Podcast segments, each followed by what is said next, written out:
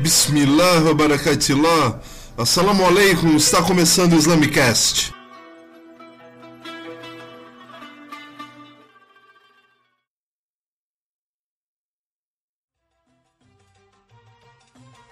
Assalamu alaikum, aqui é o Puncha e estamos começando aqui o terceiro Islamicast. Nele, a ideia é falar um pouco sobre a leitura do Alcorão e dar algumas dicas né, de como você pode começar a ler esse livro. É, assim, uma das coisas mais comuns que o leitor do Alcorão pode fazer, que não diria que é um acerto nem que é um erro, mas eu acho tão adequado, é começar a ler ele do começo ao fim.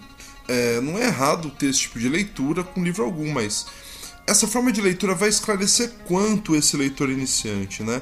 É, será que esse primeiro contato desse modo assim vai trazer uma compreensão da mensagem do Islã? A gente tem que considerar que o Alcorão ele não é organizado nem por tópicos nem cronologicamente. É, os muçulmanos têm a crença de que a ordem na qual o Alcorão se encontra está de acordo com a vontade de Allah para seu mensageiro. E também é importante que a gente vai ter que diferenciar o que é profeta de mensageiro, mas isso para um programa futuro, inshallah. De todo modo, né, os muçulmanos sabem que a ordem na qual se encontra o Corão não é necessariamente a melhor para um primeiro contato com a mensagem na qual acreditam. Por exemplo, se você começa a ler o Corão do começo, logo depois da Surat al-Fatiha, você tem a Surat al-Baqarah, que tem apontamentos sobre o jejum, sobre a peregrinação, sobre obrigações testamentais, sobre o talião, sobre o casamento, sobre o divórcio, sobre aleitamento materno, sobre registro de dívidas. Esses são assuntos que têm relações com conhecimentos que estão no Corão também, mas que não estão explicitados com tanta profundidade que um leitor comum precisa. Né? É, quando eu estava na graduação, eu tinha muito hábito de ler na portaria. E o porteiro, que era um amor de pessoa, chegou uma vez e falou: Nossa, mas você é inteligente demais, sempre tá lendo alguma coisa. E eu respondi para ele: Na verdade, eu sou burro, por isso que eu leio muito e entendo pouco. Se eu fosse inteligente, eu lia pouco e entendia muito. Eu acho que no caso do Alcorão é preciso ter esse tipo de, de postura, né? Porque é preciso muita meditação e estudo para entender aspectos que são elementares do texto. Desse modo, a minha sugestão de leitura do Alcorão é que você leia o Alcorão do mesmo modo que a comunidade do profeta Muhammad sallallahu alaihi wasallam o ouviu. Em termos de interpretação, a gente vai ter uma diferença mesmo entre os capítulos revelados em Meca e aqueles revelados em Medina. Comece então pelos capítulos revelados em Meca, que surgem no começo da missão profética. São capítulos mais curtos, curtos, de uma compreensão mais fácil, que sintetizam a mensagem do Islã para aquela primeira comunidade de pessoas. Você começa assim, vai adaptando ao ritmo, à linguagem e ao conteúdo do Alcorão, procedendo dessa forma. Então você começa pela 29 ou 30 parte do Alcorão.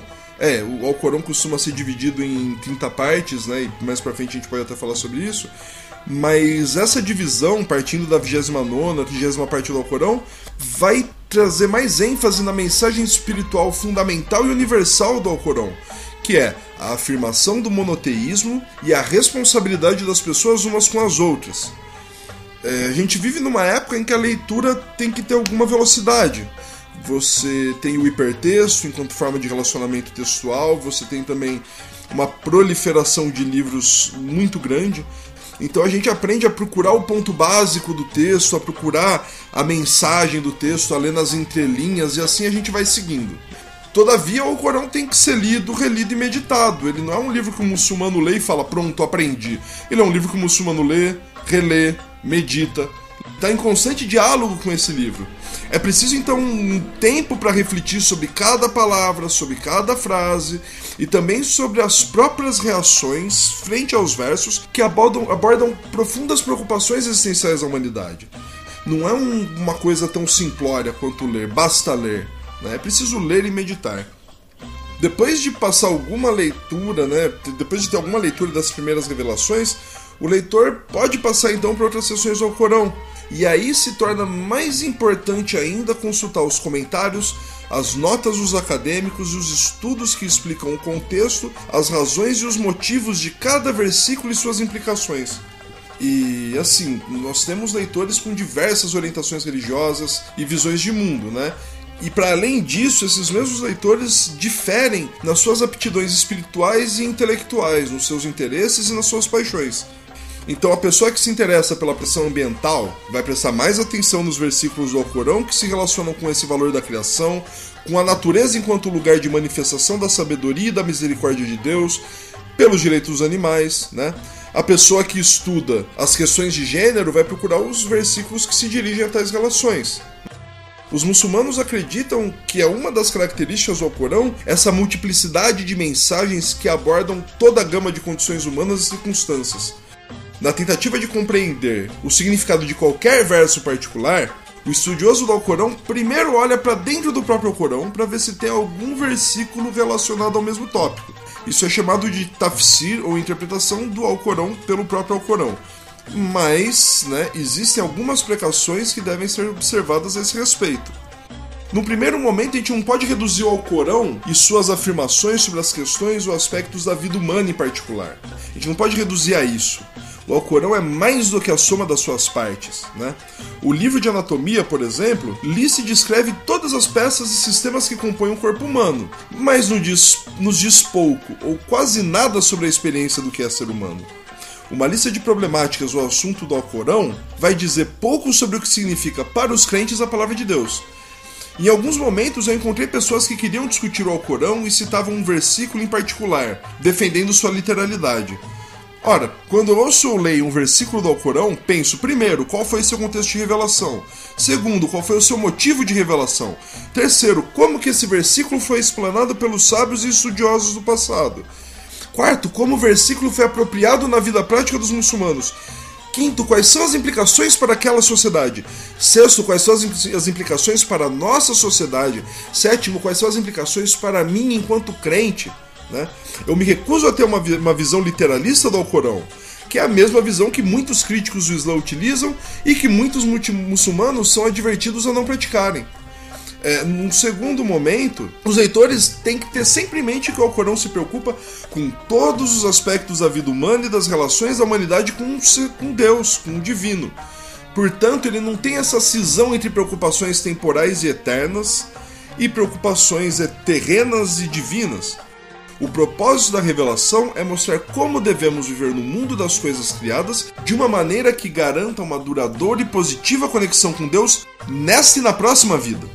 O chamado do Alcorão para a justiça nas relações humanas, mediadas pela paciência e pela misericórdia, se relaciona intimamente com seu convite para que cada pessoa possa desfrutar a eternidade na presença do Divino.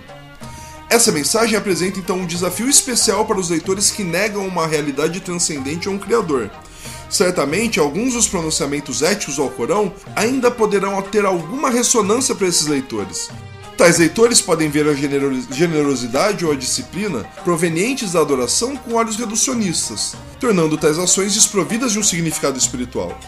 Um exemplo de pensamento reducionista é quando o leitor conclui, ao encontrar versos corânicos falando sobre como os homens e as mulheres devem se relacionar, restringindo as atividades sexuais antes do casamento, e aí a pessoa acha que a linguagem religiosa está sendo usada como um mero mecanismo de controle social.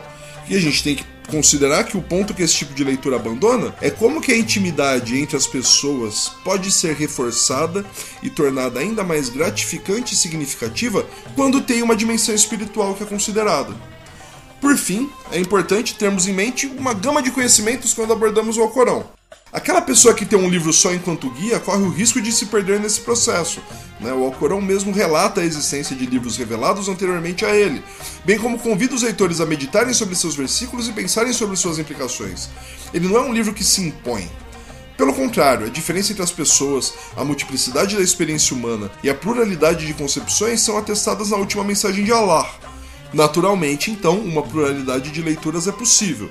Todavia, é preciso então termos alguma introdução, uma propedêutica é, do Alcorão que seja um pouco mais próxima então daquela mensagem que essa comunidade de fiéis primeiramente recebeu.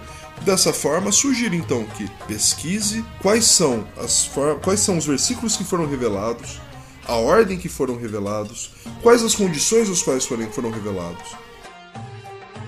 Além disso, É importantíssimo percebermos que existirão diferentes leituras, mesmo dentro do sunismo, do xiismo e do tasawuf, do sufismo.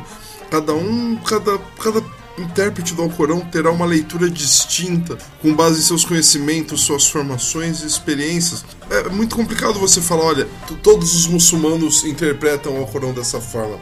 Ou você dizer, olha, eu estou citando esse versículo do Alcorão e portanto ele tem uma perspectiva X ou uma perspectiva Y. Isso tudo vai dizer muito mais da leitura que a pessoa pratica ou praticou acerca do Alcorão do que do Alcorão em si. Né? O Alcorão em si vai lidar com a pessoa e com aquele indivíduo que o está lendo. No âmbito geral, claro que você vai ter interpretações predominantes. Todavia, eu posso te garantir: existem milhares de níveis de leitura do Alcorão. O que eu estou te propondo, que pode ser feito, comece pela ordem que o Alcorão foi revelado, atenha-se a ideia de que é um livro extremamente denso e nesse processo, se possível, você conseguir conhecimentos da história da revelação, conseguir ler um tafsir, conseguir ter alguma, algum suporte para leitura, vai ser melhor. O Alcorão é um livro que mobiliza conhecimentos de diferentes esferas. E estes conhecimentos têm uma questão recursiva, uma vez que você estudando textos sobre a biografia do profeta Muhammad sallallahu alaihi wasallam, estudando a vida dos seus primeiros companheiros, estudando a história da religião islâmica, você vai poder entender então melhor o Alcorão. Eu peço desculpas se parece que isso dificulta a tua leitura do Alcorão, mas na verdade isso te oferece um subsídio para uma leitura qualificada. Você pode fazer a leitura que algumas pessoas fazem, que é passar a tarde num site da internet procurando palavras-chave e pesquisando em sites que trarão informações extremamente enviesadas exatamente para criticar o Islã. Você pode também fazer o oposto e ficar procurando somente aquilo que exalta e enaltece o Islã. O que eu te recomendo é uma perspectiva crítica, meditada, no qual você vai ter informações de diferentes lugares, diferentes proveniências, para fornecer a tua própria reflexão sobre o Alcorão. É essa reflexão individual particular que o Alcorão te convida. Fazendo então aquela prévia que eu costumo fazer no final de todos os episódios, o quarto Islamicast será sobre a dignidade humana no Islã. E isso para preparar um pouco o ouvinte, porque a ideia é falar sobre guerra e paz no Islã. Tendo dito isso, um grande abraço para todas e para todos. Assalamu alaikum e até o próximo Islamicast.